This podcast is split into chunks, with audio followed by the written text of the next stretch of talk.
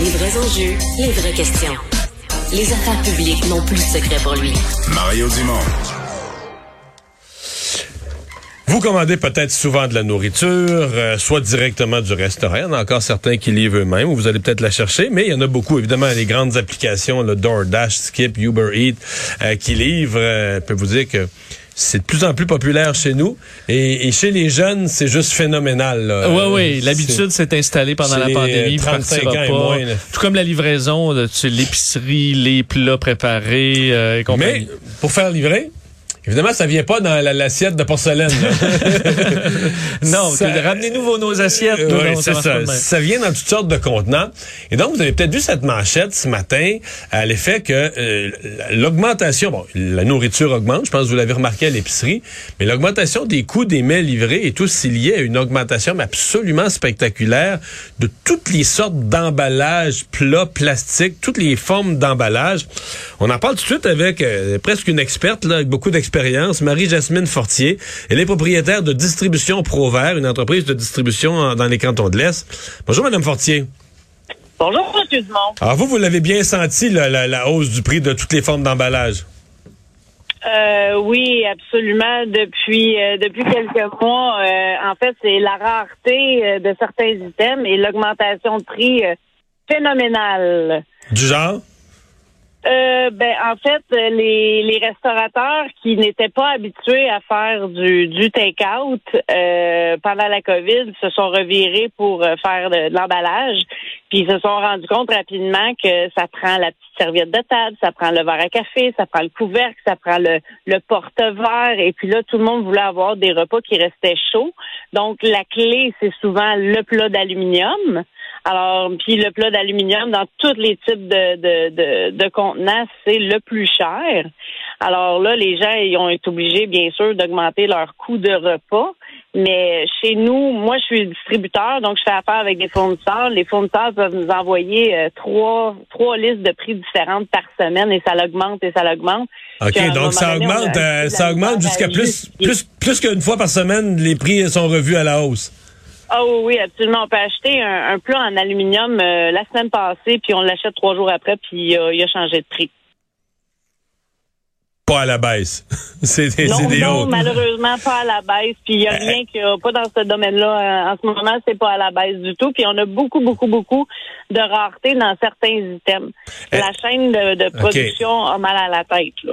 Ben ça, j'allais vous le demander. Est-ce que c'est la chaîne de production ou c'est juste que, à travers l'Amérique du Nord, il y a trop de monde qui commande les, des, des restaurants qui font de plus en plus affaire avec Uber Eats, avec Skip, avec DoorDash. Euh, donc, ça fait que le nombre de commandes, j'ai l'impression que ça augmente de semaine en semaine, de mois en mois. Est-ce que c'est la, est-ce que c'est l'offre qui suffit plus, là, ou les, les, usines qui sont qui fonctionnent pas bien, ou c'est juste la, ben, la demande qui explose trop vite? Mais c'est un peu de tout. C'est sûr qu'il y a beaucoup de restaurants qui ne faisaient pas de take-out avant, qui sont, sont devenus take-out parce qu'ils n'avaient pas le choix. Eux autres, c'est sûr qu'il y en a une quantité innombrable. Ensuite, euh, c'est sûr qu'au niveau de la chaîne de production, comme dans tous les autres domaines, il y a des manques de matières premières, il y a des manques d'employés, il y a des manques de transport, il y a des matières qui sont achetées aux États-Unis puis il y a des fois, c'est avec les États-Unis, ça a été très compliqué aussi euh, dans les derniers mois. Fait que c'est un mélange de tout. Est-ce que est-ce que les, les, fabricants se sont dit oh on va en vendre un peu plus et qu'on va augmenter nos prix? Ça se peut. Quand nous on se retourne vers nos, nos, clients, on a de la misère à justifier. Puis là, ben c'est sûr que souvent on utilise souvent la COVID parce qu'elle a le dos large. Mais s'il faut que ça revienne un peu normal parce que les restaurateurs, je vais vous donner l'exemple d'une poutine quand tu as payé tes frites, ta sauce, euh, ton fromage, ton contenant en aluminium, le couvercle, l'ustensile, la napkin, puis le verre à café, puis le couvercle, la poutine, elle revient pas mal cher. Mais euh, c'est ça que je me demandais. Mettons quand même le fromage se voit assez cher. Bon, les frites, c'est pas si pire, les patates. Mais, est-ce que le contenant, c'est un, montant significatif? Sur le prix de l'ensemble des composantes, est-ce que le contenant devient... Parce que l'impression qu'on aurait, nous, comme clients, on connaît pas ça, mais c'est que le contenant, ça vaut... sous, là. Même pas 3 sous, 2 sous, 5 sous. Fait que dans le fond, même s'il augmente de 1% ben, ou de 5 ou 10% c'est des fractions de sous, mais c'est le contenant vaut plus qu'on pense? Exactement. Et puis là, à un moment donné, si le, le, le, client il achète, je sais pas, une caisse de 250 plats, ça y coûte X avec le couvercle. il n'y a pas le choix de le remettre dans son dans son dans son prix de poutine. Là. Hmm. Tout ce qui va avec, Mhm. parce qu'à un moment donné, avec toute le, le- la nourriture, donc la, la patate, la sauce et le fromage, mais avec tout ce qui vient autour, c'est sûr, sûr, sûr qu'il n'y a pas le choix. Il faut qu'il assume, qu'il assume ce, ce frais-là. La même chose pour le traiteur. Il fait des, super belles assiettes, mais si c'est pour euh, pour livraison, il va toujours mettre son coût. Il le faisait avant, mais là, le coût a augmenté. Alors, il doit quand même, il n'a pas à assumer le. Il donnera pas son contenant gratuitement. Vous disiez que dans pour certains types de contenants, certains articles, il y avait vraiment plus une pénurie. C'est c'est c'est quoi? Quels articles sont en sont plus en demande ou en rareté? Ben, en fait, le contenant d'aluminium, il y a quelques mois, il a été très, très populaire parce que c'était, comme je vous disais, le contenant numéro un pour garder le repas chaud. Ben oui. Euh, vous aurez pas. Puis là, après ça, il y a des gens qui disent ah ben moi je veux pas avoir du styromousse parce que j'ai une conscience euh, environnementale. Euh, J'aimerais savoir des plats en bagasse ou en en, en plus euh, environnemental, mais là déjà là ces, ces plats-là étaient plus chers. Fait que l'aluminium, à un moment donné, le super contenant 7 pouces qu'on va acheter une poutine, ben ça a été, euh, à un moment donné, tout le monde l'utilisait pour mettre à peu près tous les repas dans les restaurants pour que ça reste chaud. Ouais. Fait que ça, on a eu une pénurie. Dans les derniers temps, c'est super niaiseux, des euh, c'est des petits contenants à sauce, euh, exemple un once et demi ou deux onces et demi, qu'on va avoir une vinaigrette à part. Ben, on a été euh, un mois sans avoir euh, deux, trois grandeurs populaires, euh, où on avait les couvercles, on n'avait pas les contenants. Fait que là, le restaurateur, il peut pas envoyer sa sauce sans couvercle. Fait que là, souvent, on va se, se référer à un autre type de contenant. Mais avant, c'était c'était vraiment facile. Maintenant, c'est un instant, je vais vérifier s'il est en stock. Puis je vais vérifier le prix parce que le prix que je vous ai donné hier, il est peut-être plus bon.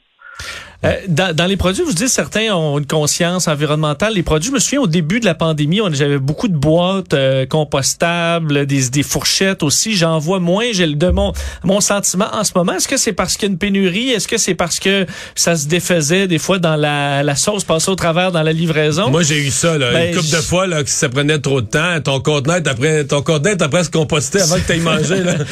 C'est quoi votre avis là-dessus? Ben, c'est vrai qu'il y a des contenants qui sont vraiment pas faits pour. euh, Il y a des contenants qui sont faits pour aller à la congélation. Il y a des contenants qui sont faits pour être euh, congelés, euh, pour accueillir du chaud.